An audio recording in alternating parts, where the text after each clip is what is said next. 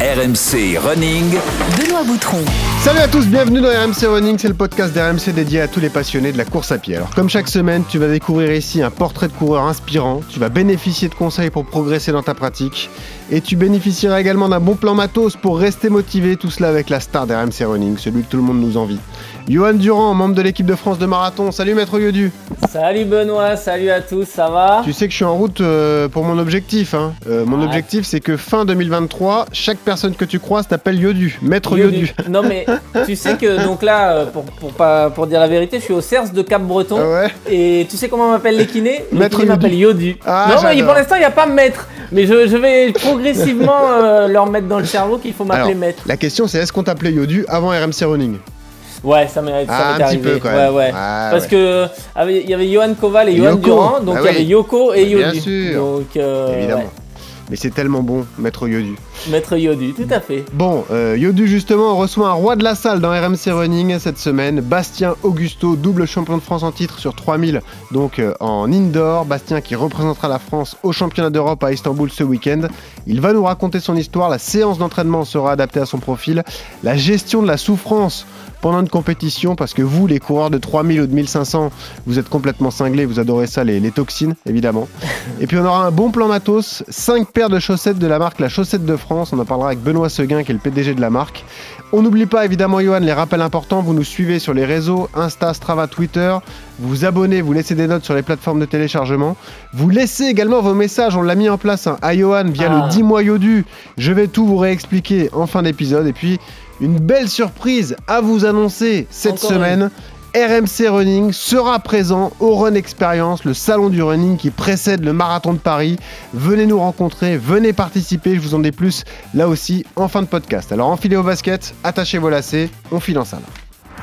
On va parler d'athlétisme maintenant. Ses proches le disent, sa force, c'est son mental et sa faculté d'abnégation. On commence par découvrir le parcours d'un sportif très prometteur, Bastien Augusto. D'abord footballeur, puis cycliste, il développe des qualités d'endurance qui le mèneront vers l'athlétisme. gagner des parts après les inters, euh, voilà une saison pleine. Ce prodige de la course à pied a entamé une ascension fulgurante. Il essaye un peu par hasard la course à pied au club kilomètre 42 de Saint-Just-le-Martel où il réside à l'époque et c'est tout de suite une révélation. Passé par les compagnons du devoir, il devient maçon et se retrouve meilleur apprenti de France au prix d'efforts et de sacrifices. Travailleur acharné, Bastien décroche sa première sélection en équipe de France fin 2019. Sébastien Augusto en avait gardé sous le pied. Il se fraye un passage à la corde. Augusto sera champion de France. C'était le plus fort aujourd'hui. Et surtout pour les JO de Paris 2024 où il pourrait s'aligner sur 1500 ou 5000 mètres. Moi j'aime me faire mal, j'aime euh, souffrir. Je suis pas venue ici pour souffrir, ok On vous l'a dit que ce sont des mecs particuliers qui adorent souffrir. Il est donc avec nous, Bastien Augusto, double champion de France du 3000 en salle. Salut Bastien Salut, salut à tous. Bon, comment ça va? Est-ce que c'est un bon résumé euh, de Ça- ta personnalité, tout ce que tu viens Oui. d'entendre? Et meilleur Ouais, ouvrier de France, très euh, bon moi j'ai une salle de bain à refaire. Ah ouais? S'il Ouais. s'il s'ennuie un jour. J'ai pas trop le temps en ce moment. C'est l'avantage, Ah oui. Bastien, c'est que euh, si tu cherches une reconversion, elle est toute trouvée, quoi. T'as eu, t'as suivi les deux cursus, Voilà. donc euh, voilà. Exactement. Tu peux retourner à la maçonnerie quand tu veux. Exactement. Euh, vous vous connaissez, hein, Yodu, hein pour la suite. Voilà, exactement. C'est- C'est c'est une génération différente encore, mais euh, vous, vous vous êtes déjà rencontrés plusieurs fois. hein. Ah oui, oui, bah on Oui, se oui, connaît, euh, fois, euh. on a le, le même équipementier, donc... euh, Encore Incroyable. Tout, ouais, toujours, donc euh, on s'est rencontrés un peu comme ça, et puis après, bah, c'est les stages en commun qu'on a fait à Font-Romeu et autres, et du coup, on s'entend bien, on va souvent boire un café euh, tous les deux, euh, tous- les après-midi à Font-Romeu vers 15h, c'est notre petit rituel, voilà. manger une pizza le dimanche. Et le dimanche soir, c'est la pizza. ça fallait vrai. pas le dire, ça va pas, non Bon, le petit plaisir de fond romeux, bah voilà, ça fait ça. du bien. Euh, bah, première question toute simple, Bastien Augusto, est-ce que la valise pour Istanbul est prête? Bah oui, tout à fait. Si j'étais un petit peu en retard, c'est que je viens d'aller la chercher à la fédération. Ah, ça y est, Ah. bon, c'est bon, t'as les équipements, c'est le principal. voilà, c'était l'objectif principal, euh, C'est bon. Évidemment.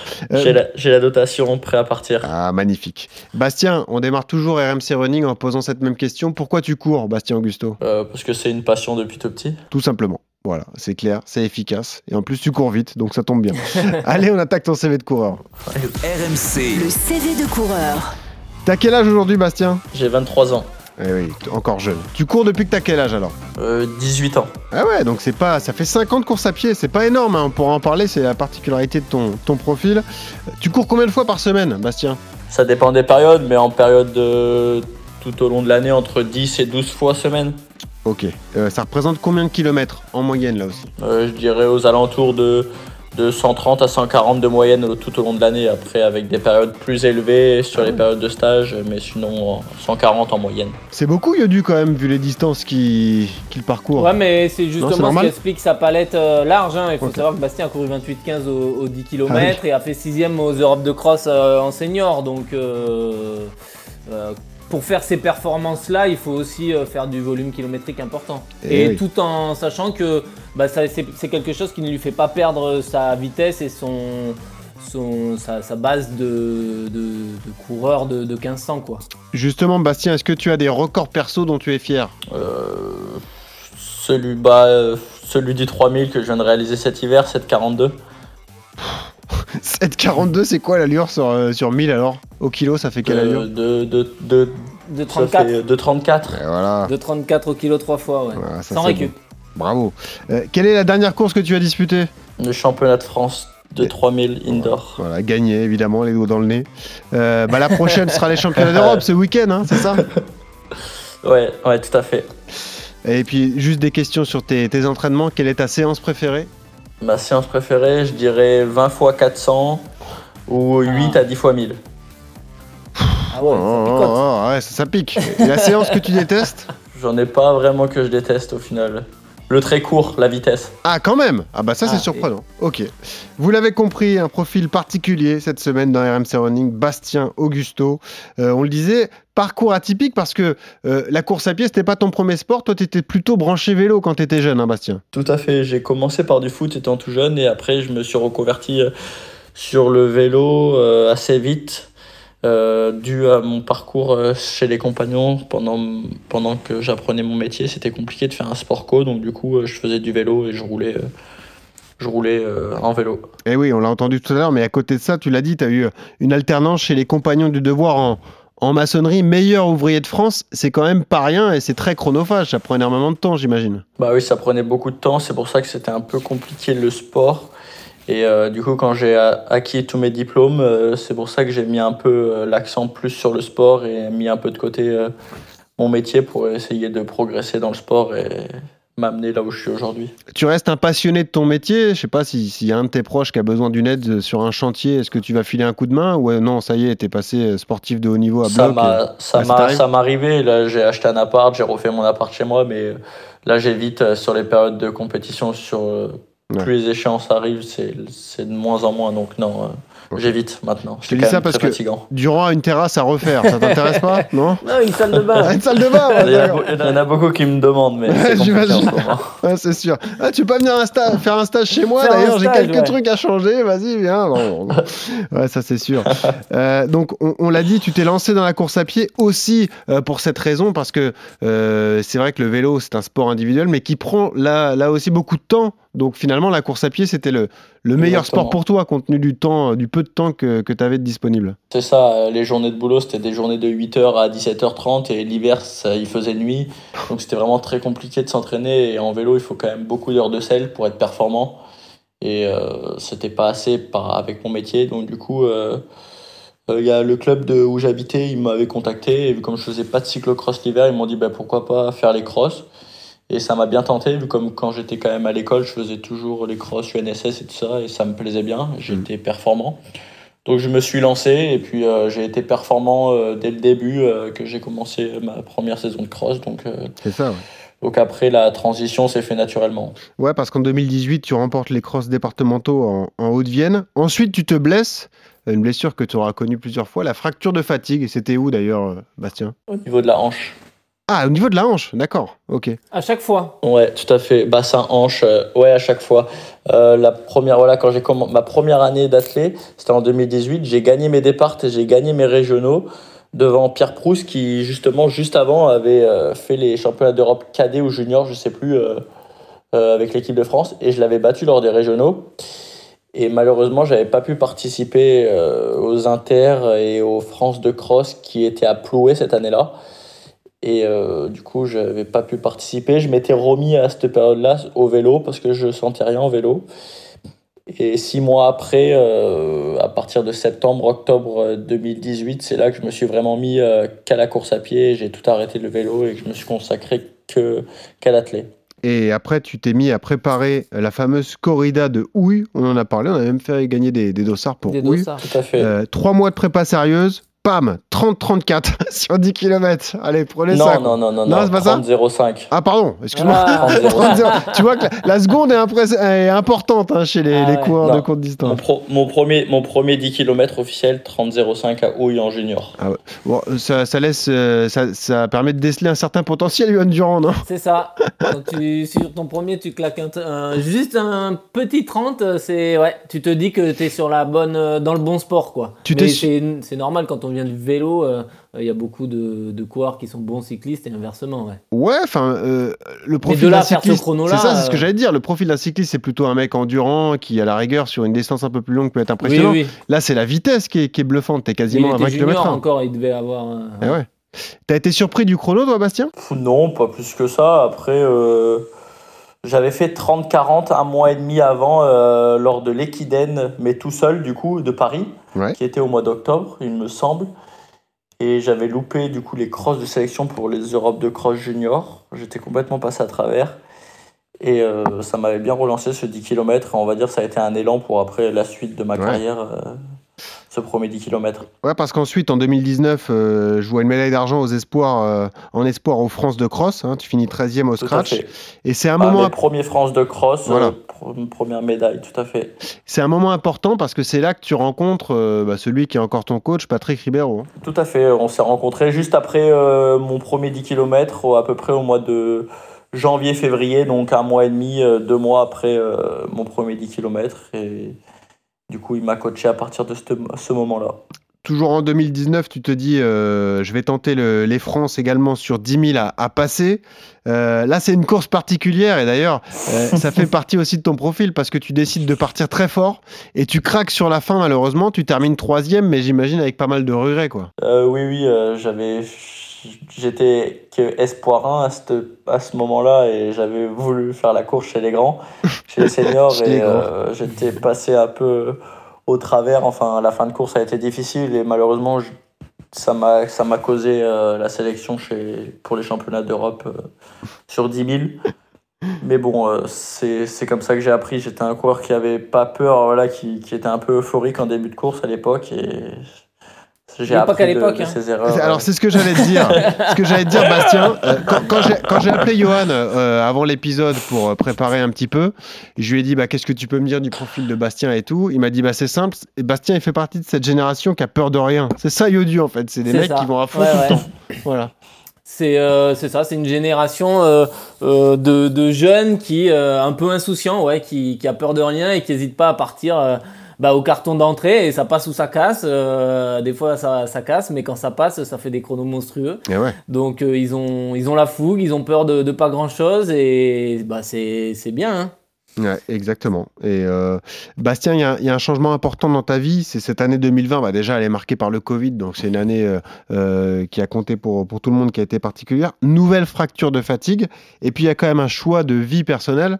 Tu quittes Limoges, là où tu vivais, pour aller à Bourges et retrouver ton coach. On le disait donc, Patrick Ribeiro. Tu quittes également ton emploi. Tu étais agent de maintenance et tu reprends la, la maçonnerie menuiserie. Voilà, ça, ça, c'est un vrai choix de vie. Quoi. Ça y est, tu te, tu te tournes vraiment vers le sport. Quoi. Ça y c'était le moment charnière, quoi, finalement. Tout à fait. Ben, à la fin du Covid, du coup, au mois à l'été, euh, j'ai décidé de, de, rejoindre mon coach au quotidien euh, sur Bourges parce que euh, voilà, j'allais passer Espoir 2, Espoir 3. C'était des, c'est des années quand même de transition pour chez les grands. C'est des années charnières. Et je voulais vraiment être performant dans cette année Espoir 3 en sachant qu'il y avait quand même des gros championnats chez les Espoirs, en sachant les championnats d'Europe Espoir et de cross.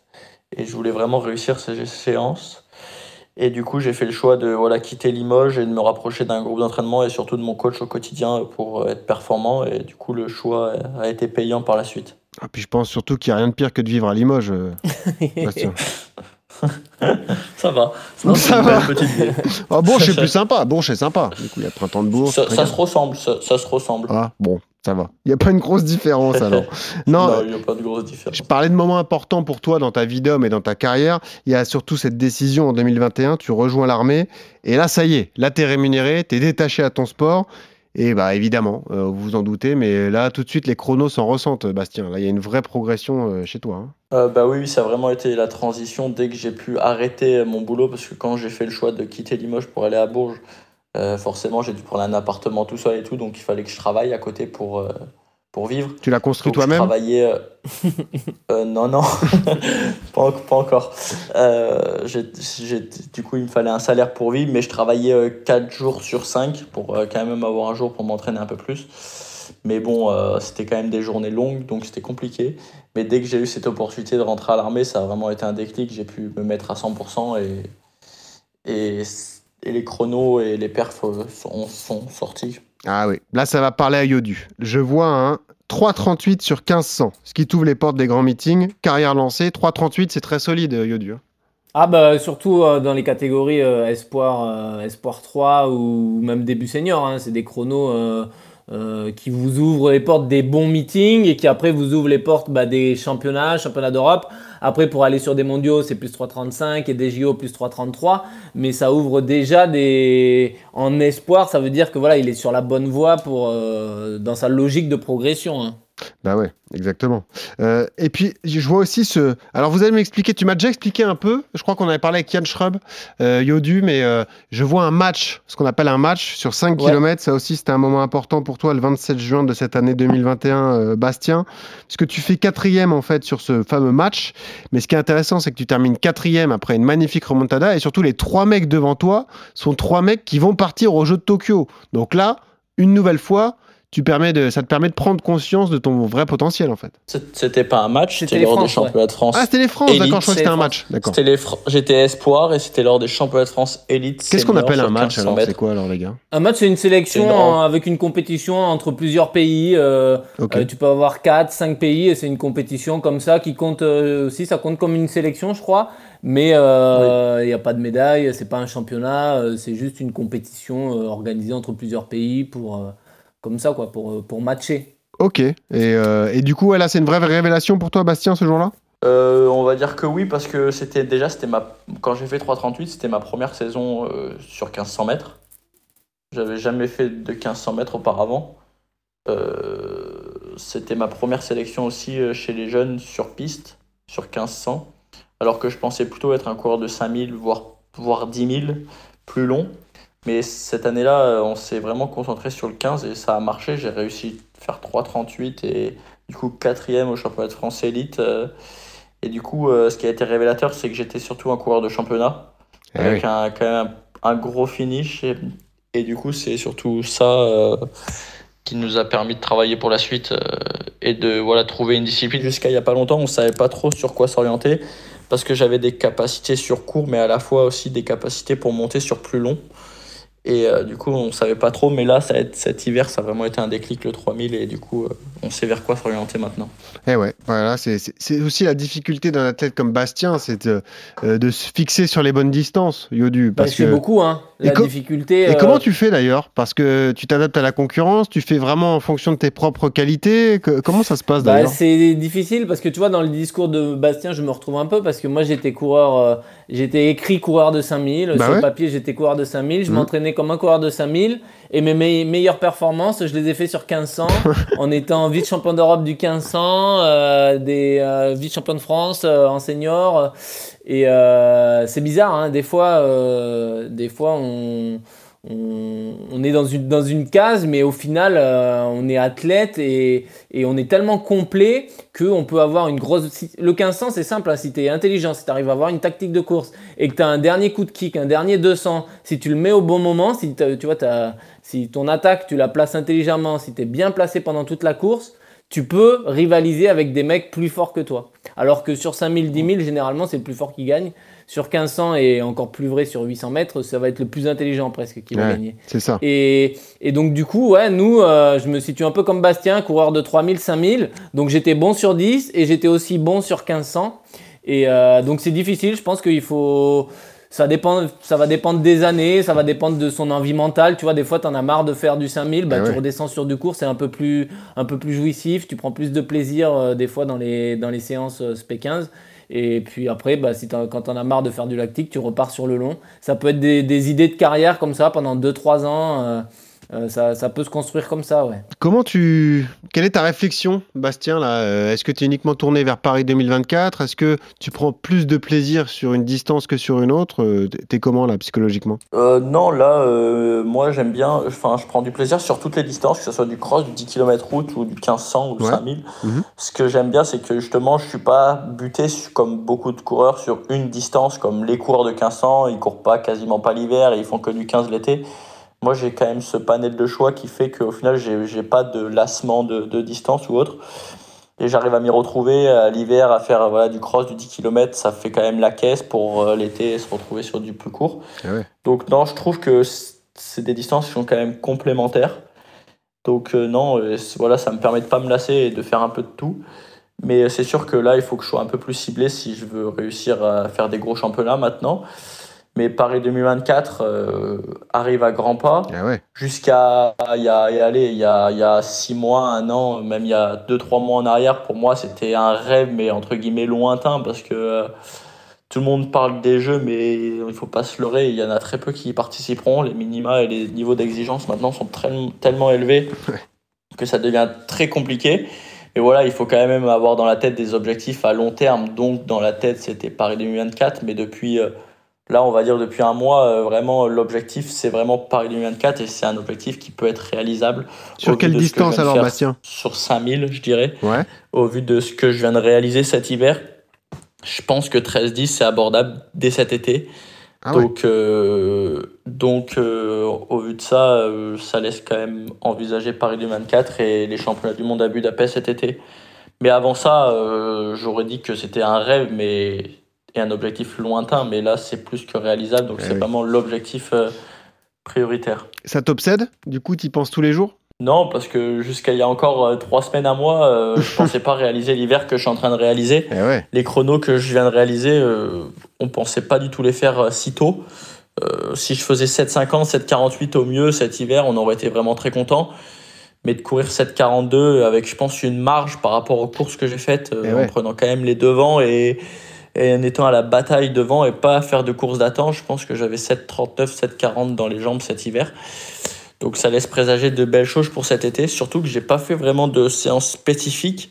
Je suis rentré du Kenya et j'ai couru direct et donc euh, même au Kenya, j'ai pas fait un 1000 en 2,40, c'est ce qui est c'est impossible de faire ça.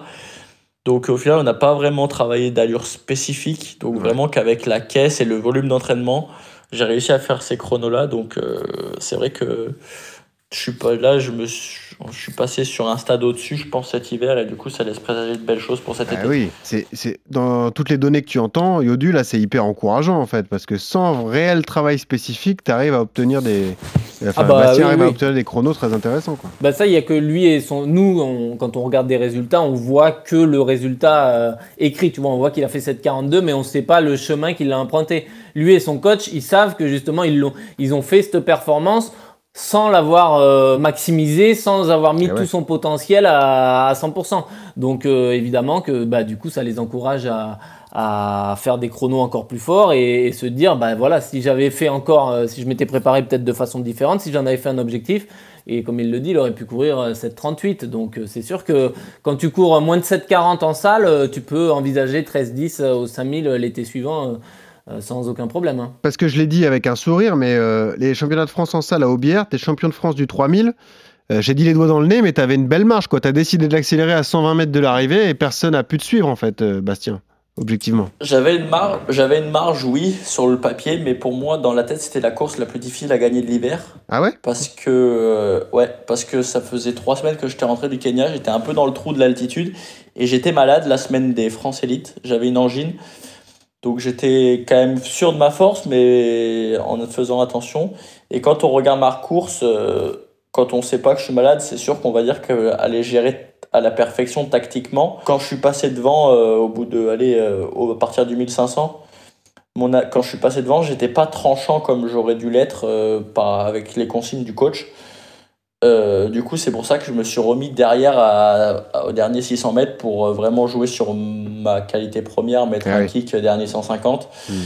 Et c'est pour ça. Mais sinon, la tactique, c'était de passer devant au- à partir de 1000 mètres et vraiment euh, faire très mal et tirer, euh, fini- faire un gros mille. Et j'étais pas capable de faire ça ce jour-là parce que j'avais, j'étais pas, j'avais pas des sensations folles.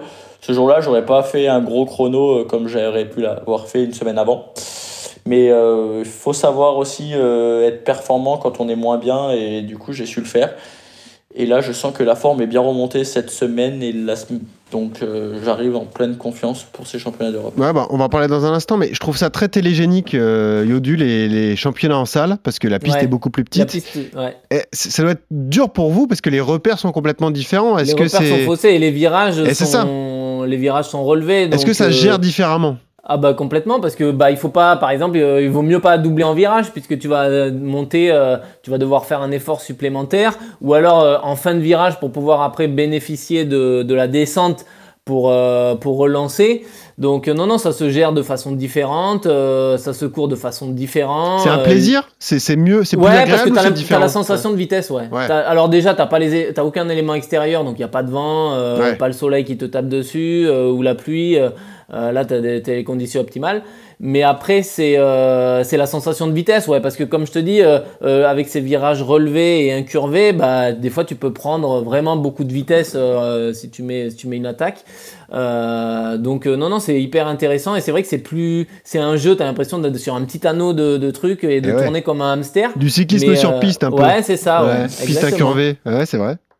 C'est c'est- c'est Et ça. tu perds tes repères parce que Ouais. tu te dis c'est la dernière ligne droite, mais en final, la dernière ligne droite, elle fait 50 mètres. Hein. Parce que. pas 100 mètres. Bah oui, c'est ça. Bastien, ça fait partie de tes meilleurs souvenirs, la salle. Donc, tu as une relation particulière avec ce type de course, en fait. Euh, J'aime bien ouais, tout ce qui est course à, à la bagarre et en salle euh, c'est un peu ce, ce qui se passe. Ça Il y a bouscule. beaucoup de. Voilà, il y a le placement qui, qui compte énormément. Et c'est ce qui me plaisait aussi sur 1500, c'est que là, c'est une bataille d'homme à homme. euh, Ça, ça se bouscule, ça y va, il y a du placement. il Y a... C'est pas une course où t'attends, t'attends. Ouais, ouais. Voilà, c'est ça. C'est pas, euh, faut pas, il faut pas attendre 5, 6 tours pour que la course se lance. Là, c'est d'entrée, il faut y aller. Il n'y a pas de calcul au final. Tu vas. Que tu sois devant ou c'est même mieux d'être devant en salle parce que t'as pas le vent et au final t'es pas bousculé, t'es pas gêné. Donc euh, c'est l'avantage de la salle. Et la salle réussit à des coureurs comme ne, ça ne réussit pas à d'autres. Donc Ah moi, ça me réussit. J'aime bien ça. Donc, euh, et je trouve que c'est complémentaire pour l'été parce Ouais. que ça fait garder Les, un peu de les repères de petits gabarits un peu puissants sont avantagés par rapport à des grands, Ouais. euh, Tout à à fait. des grands gabarits. Ouais. C'est des courses de maçons, Ouais, tout quoi. à fait. Voilà. C'est ça l'histoire. Euh, juste parce que tu me parlais de, de prépa spécifique que tu n'as pas encore fait pour le, le 3000.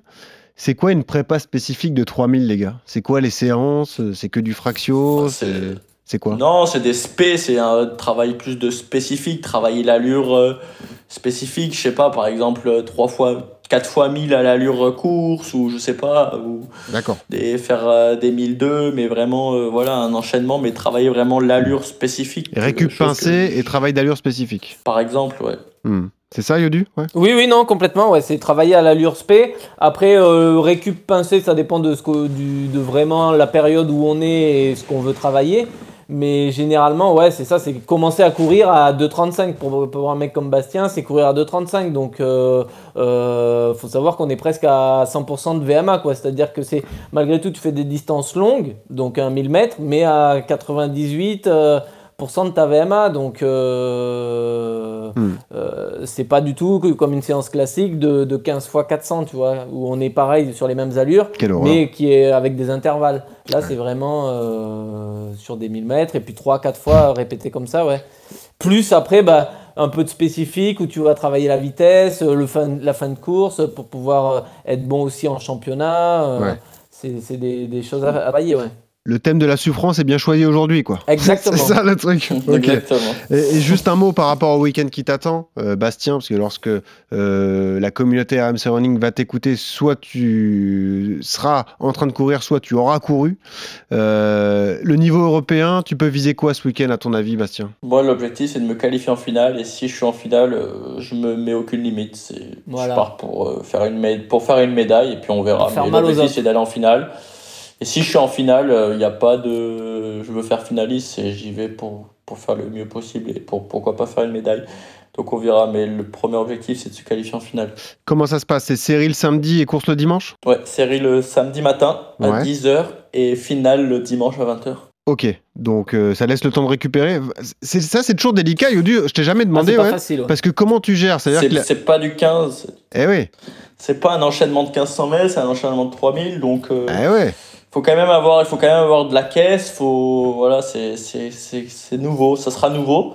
J'ai déjà enchaîné du 1500, mais enchaîner 2-3000 comme ça, j'ai jamais fait, donc euh, D'accord. Généralement, les, les coureurs de 5000, euh, alors ça dépend comment se court le 3000 parce qu'il y a plusieurs façons de le courir. Si c'est un 3000 euh, euh, qui se court régulier, bah, c'est presque mieux. Franchement, des fois, euh, c'est presque mieux qu'un Mm. 3000 euh, qui se court juste un dernier 1000 à fond et où vraiment vous finissez les cuisses engorgées, euh, engorgées d'acide et, et du coup euh, tout, tout, tout toxiné et c'est plus compliqué à récupérer. Bah ouais. Euh, faut voir comment se passent les séries. Mais euh, voilà, des fois, euh, c'est simple. là, Vous êtes en série 2, vous savez que autant euh, vous, vous faites euh, septième, euh, vous pouvez passer autant. Bah, vous vous en gardez sous le pied euh, et puis vous êtes frais le, pour, la, pour, la, pour la finale du lendemain. Mais quand tu enchaînes comme ça 2-3 000, ouais, les coureurs de, de, de long seront plus avantagés que les coureurs Bah de, oui. de 1500. ouais. Et euh, parce que c'est du calcul, il faut terminer euh, dans les quoi 3-4 C'est premiers ça. de ta série pour être en finale, c'est quelque chose j'ai comme ça j'ai- pas, pas- encore les Ah, modalités, pas- mais Ouais, je oui. pense que ça sera 4 plus 4 ou 5 plus 2. C'est sympa d'apprendre tout au dernier moment. Ah, mais C'est c'est fou ouais. J'en peux plus de Mais- vos sports, moi. Franchement, c'est terrible. Mais être un champion en athlétisme, quel enfer pour euh, connaître les règlements, Ah, tu- les trucs et tout. tu- Tu sais pas à quoi t'attendre. Bah, tu sais pas dans quel. Bon, T'apprends tes séries, quelle euh, t'apprends la série la veille. euh, Donc là, on te dit t'es en série 1, série 2, tu vois tes concurrents. Et puis après, euh, t'apprends bah, quelle- le- la méthode de, de sélection. ouais. Et puis juste un dernier mot un peu hors contexte, mais euh, euh, c'est vrai que ça sera peut-être euh, un climat particulier. Bastien, je sais pas si tu t'y prépares, mais la Turquie a vécu un drame phénoménal, puisqu'avec le séisme, Ouais. ça a tué plus de 50 000 personnes entre la Turquie et la Syrie. On a vu ce qui s'est passé sur les stades de foot, notamment au Beşiktaş à Istanbul, avec ce, ce jeté de peluche. Il y aura un contexte assez lourd, assez pesant, et à mon avis, ce sera un moment marquant que tu vas vivre. Est-ce que ça aussi, tu t'y prépares ou t'en tiens pas forcément compte pour ta compétition? Non, là, j'en tiens pas spécialement compte parce que c'est vrai que je me concentre surtout sur moi et sur ma performance que j'essaye de réaliser là-bas. Mm. Mais c'est sûr qu'après, euh, sur le moment, euh, peut-être qu'on aura un regard extérieur sur ça, mais là, j'y pense pas spécialement. Il faut se mettre dans sa bulle, quoi. C'est c'est ça qui est, qui est peut-être Ouais, compliqué dans ces moments-là. Exact, exact, exact, exactement. Ouais, c'est sûr. Allez, passons à la séance. RMC, La séance. Eh oui, on le disait, ce sont des distances synonymes de souffrance, Johan Durand. 1500, 3000, des jambes gorgées de lactique, tu nous l'as dit. faut apprendre à contrôler et gérer cette fameuse douleur. Alors, tu vas nous donner les clés pour y parvenir, euh, mon petit Yodu. Et déjà, est-ce qu'on peut dire que le premier travail est psychologique? Il faut être prêt psychologiquement à dépasser ce sentiment de douleur. Est-ce qu'il faut euh, euh, forcer le mental à accepter la souffrance? Ouais, ouais, ouais. Alors après, euh, euh, on fait, on... non, mais non, parce qu'on fait un sport où le rapport de la performance et du plaisir, en fait, il va être lié euh, à la souffrance, parce qu'on fait un sport euh, individuel. C'est pas un sport collectif, tu vois. On, on, on joue pas, je le dis souvent ça, mais on joue pas Ouais. à l'athlé. Ouais. On joue au foot, on joue au tennis. Euh, on est content quand on marque un but, on est content quand on fait un bon service ou qu'on gagne un set. Mais en athlé, euh, nous, on n'a pas ça. Pour, pour trouver notre plaisir dans la course, en fait, il va être dans le, la performance et le dépassement de soi, en gros. Et donc, du coup, on trouve malgré tout du plaisir dans la souffrance. Et c'est, euh, bah, ça, c'est lié aux endorphines et tout ça, qui Ah sont oui. libérées par notre cerveau. euh, euh, et qui font qu'on a ce sentiment de, de, de plaisir dans la pratique sportive. Donc du coup, ouais, on va au carton. Et alors, c'est là où c'est difficile de se dire est-ce qu'un coureur de 100 mètres souffre moins qu'un coureur de 1500 ou un coureur de marathonien c'est euh, c'est le degré un peu qu'on va y mettre. Mais c'est vrai que le travail spécifique du coureur de 1500 mètres, il est, euh, il est assez dur parce que justement, comme tu l'as dit, il faut aller au carton, il faut aimer se faire mal, il faut avoir cette folie de, de, de tu vois, de, de, de, de, de- ouais, de tout le temps vouloir Ouais, ouais. rajouter et être nos limites. Tu vois, alors qu'un marathonien, il faut être intelligent. Un marathonien, si tu cours de cette façon-là, tu vas droit dans le mur. Un coureur de 1500, il peut se permettre de tous les jours aller, aller se massacrer à l'entraînement et finir ses entraînements complètement vidés. Après, là où ceux qui préparent des semis ou des marathons peuvent nous rejoindre et comprendre un peu ces, sentiments, c'est forcément sur les séances de, de fractionnés, les séances difficiles, que ce soit de la VMA courte ou alors du seuil. Euh, ce qui est dur, je trouve, quand tu es. Vous, vous êtes athlète de haut niveau, donc vous avez cette gestion qui est parfaite, Ouais. mais ce qui est difficile pour un coureur amateur, c'est de gérer la difficulté et de conserver malgré tout un relâchement. Parce que c'est vrai que quand tu es sur une séance sur piste, Ah bah un peu difficile et tout, tu as tendance à te crisper, ce qui rend la séance encore plus difficile. Et c'est Ah, très dur de trouver le juste milieu entre dur, relâchement et crispation, quoi, tu vois. Ben justement, ouais, c'est ça, c'est trouver le juste milieu entre bah, la souffrance euh, et le fait de se faire mal à l'entraînement et euh, bah, ouais, le, le relâchement qui va nous permettre de certainement en plus, des fois, quelquefois, il suffit simplement de se relâcher pour faire euh, des fois un meilleur chrono que quand on essaye de le faire en étant euh, Ça, crispé. c'est fou, hein, Et raison. ça, c'est quelque chose qui Ouais. se travaille. Ouais. Euh, Kipchoge, euh, à titre d'exemple, est un mec en termes de relâchement, c'est la, la- le meilleur exemple qu'on puisse trouver, c'est Eliud Kipchoge. Ah ouais. Euh, T'as jamais l'impression qu'il souffre. Et pourtant, intérieurement, il doit être, il doit bouillir, il doit être comme nous. Mais il explique très bien que quand il court et qu'il a, il sourit, et ben quelque part, ça lui permet Eh de oui. se relâcher et euh, de dire à son cerveau qu'en fait c'est facile, mais ça l'est pas du tout au fond. Mais euh, de d'avoir essayé et ça c'est important d'avoir un coach euh, sur le terrain pour vous dire bah, relâchez-vous, baissez vos épaules, te crispe pas, ne va pas chercher trop loin, augmente la cadence pour essayer de justement essayer de trouver ce relâchement pour amener une, une bonne performance. Ouais. Ce fameux précepte courrier, enfin sourier, ça aide à respirer, tu vois. Ouais, ça. Sourier, ça aide à Eh respirer, bah exactement, ouais, ça Évidemment. vient de là. Et t'as été très bon ce jour-là quand Eh, t'as trouvé sûr, ça. bien sûr. Bah, c'était inspiré par Eliud, hein. c'est lui qui avait lancé la saison 2 de- d'RMC Running. L'épisode est à retrouver d'ailleurs, si ça vous intéresse. Ouais. Donc on a la, parlé. la- la douleur après, elle appartient à chacun. hein. Non mais alors, elle, elle appartient à chacun. Elle arrive forcément à un moment donné, quelle que soit la distance, quand on est en, en compétition. Est-ce que les gars, vous avez des petits conseils? Euh, On avait parlé avec différents athlètes. J'avais entendu chez des athlètes féminines que certaines, euh, rappelle-toi, comptaient jusqu'à 100 pour penser à autre chose. Est-ce que tu as des petits tips comme ça Ah que tu oui. peux nous donner, Ouais. euh, Yodu? Je sais pas, qu'est-ce que tu fais toi quand tu souffles sur une course? Bah ouais, il faut essayer de se relâcher, de penser, euh, de de- de- d'avoir des pensées, de penser un petit peu à autre chose. Alors ça c'est pour le marathon, tu vois, sur le 1500 t'as pas le temps de penser à autre chose parce que la course elle est finie euh, une fois que ton, si euh, si à 300 mètres de l'arrivée tu te mets à penser à autre chose, euh, c'est pas bon. Mais sur un marathon, sur des distances comme ça, essayer de se concentrer sur sur sur sa foulée ou sur sa respiration ou ou, ou peut-être même des fois ralentir de, de 1 à 2 secondes au kilo pour euh, justement récupérer d'un point de vue cardio et d'un point de vue musculaire pour Mm. après pouvoir relancer. Ça peut être intéressant quand on sent qu'on a la, la frontière entre le... Elle est, elle est limite, hein, c'est pareil dans, dans l'entraînement, entre l'entraînement et le surentraînement, entre la bonne douleur et la blessure. La frontière est très limite et donc du coup ça faut se connaître, c'est un peu l'expérience et euh, on peut basculer du bon ou du mauvais côté euh, bêtement quoi. Bah ouais, exactement. Bah écoute, plein de beaux conseils qu'il faut appliquer lorsque vous êtes dans le dur. Vous pensez à Yodu, voilà, vous serrez les dents et vous vous relâchez surtout. Et puis souriez. ouais, voilà. vous serrez les dents et vous toujours. souriez. Non, non, mais essayez de vous relâcher. Exactement. Euh, alors voilà, il y a des séances où il faut aller au carton, des séances de 1500, 3000. euh, Enfin, Mm. quand on veut faire du spé ou du fractionné, là, faut pas hésiter, il faut y aller. Et il y a des séances où il faut être intelligent et où il faut essayer de plus aller chercher la- le relâchement. Et vous allez vraiment plus progresser en étant Exactement. relâché et en courant proprement qu'en étant crispé et en ayant une foulée euh, saccadée. Quoi. Allez, passons au bon plan matos. RMC, Le bon plan matos. Alors c'est un indispensable de la course à pied, souvent négligé, pourtant tellement important, la chaussette. Et oui, une chaussette de bonne qualité, importante Ah oui, euh, dans votre pratique régulière, des belles belles. chaussettes. On a convoqué un spécialiste, c'est Benoît Seguin, le PDG de la chaussette de France. Bonjour Benoît, Bonjour à tous. bienvenue, beau prénom, euh, je vous félicite. Euh, alors comme son nom l'indique, la chaussette de France est fabriquée en France, c'est l'atout majeur j'imagine déjà. Exactement, nous on est en fait fabricant euh, de chaussettes depuis 1961. On est euh, l'un des derniers fabricants de chaussettes en France. Euh, On a su braver un petit peu cette crise euh, qu'a connue euh, le textile euh, en France euh, début des années 2000. Et puis on a lancé donc effectivement notre marque, la, la chaussette de France, il y a 10 ans. Et donc, donc on fait des super produits fabriqués dans notre usine A3 euh, par une cinquantaine de, de salariés. Et on est très fiers de bah, voilà que déjà tout le monde adhère aux produits, puis que bah voilà on grandit doucement mais sûrement, mais on est super content. Quelles sont les qualités d'une bonne paire de chaussettes Benoît alors? Alors, les qualités d'une bonne paire de chaussettes, déjà, c'est la qualité de tricotage. Donc, je ne vais pas rentrer dans la technologie, technicité, mais en fait, on utilise des, métiers, des machines dernière génération qui nous permet de d'avoir vraiment des, chaussettes euh, très précises, très bout sur le, ben, très précises sur le pied.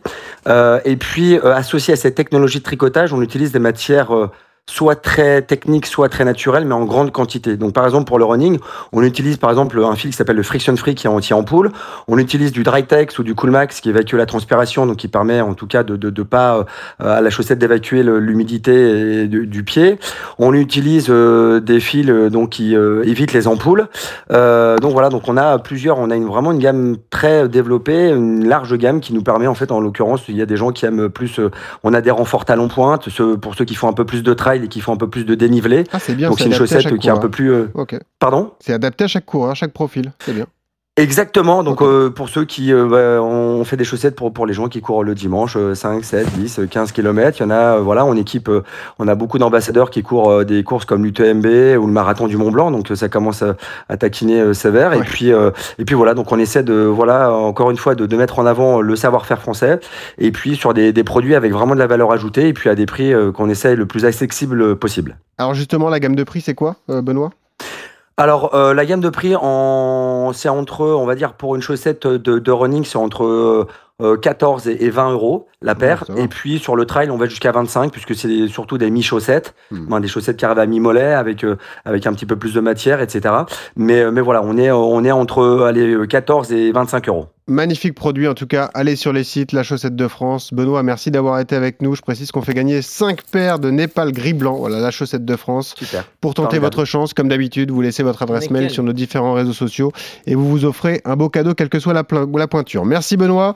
Je rappelle le 10 mois du. Si vous voulez nous laisser un message cette semaine, vous appelez le 3216 tous Giro. On rappelle le concept, on renforce l'esprit de communauté. Vous venez un peu interpeller Johan sur le sujet de votre choix. Et puis, annonce importante, je le disais, RMC Running quitte son studio et vient à votre rencontre. Nous serons présents au salon du Run Experience à Paris, porte de Versailles, le jeudi 30 mars dans l'après-midi. C'est le salon qui précède le marathon de Paris. Podcast en direct depuis le stand d'Azix, partenaire principal, partenaire de Bastien Augusto et Johan Durand, s'il vous plaît. Il y aura de nombreux intervenants prévus, beaucoup de surprises, du testing produit, l'occasion également d'intervenir avec nous sur le podcast. Donc régalez-vous si vous êtes intéressé. Dites-le nous, dites-nous, confirmez euh, votre présence sur les réseaux sociaux, Instagram et Twitter euh, notamment. Merci Bastien d'avoir été avec nous c'est très sympa. Bonne chance pour ce week-end à Istanbul. Merci, merci à vous. À très bientôt. Voilà, on espère que tu vas cartonner et on a choisi une musique pour toi, évidemment, toi qui es fan de rap français. Voilà, on va terminer avec euh, la kiffance de Naps. Voilà. Merci ah ouais. Euh. C'était ça, le choix. C'était ça. Bon, merci Bastien, merci beaucoup. Bon courage pour ce week-end. Merci à toi, Yodu aussi. Et puis, euh, toujours ce même conseil quand on termine. Quand vous courez, souriez. Ça aide à respirer. Salut à tous. Je vais faire un tour, je suis sans casque en 125. RMC Running.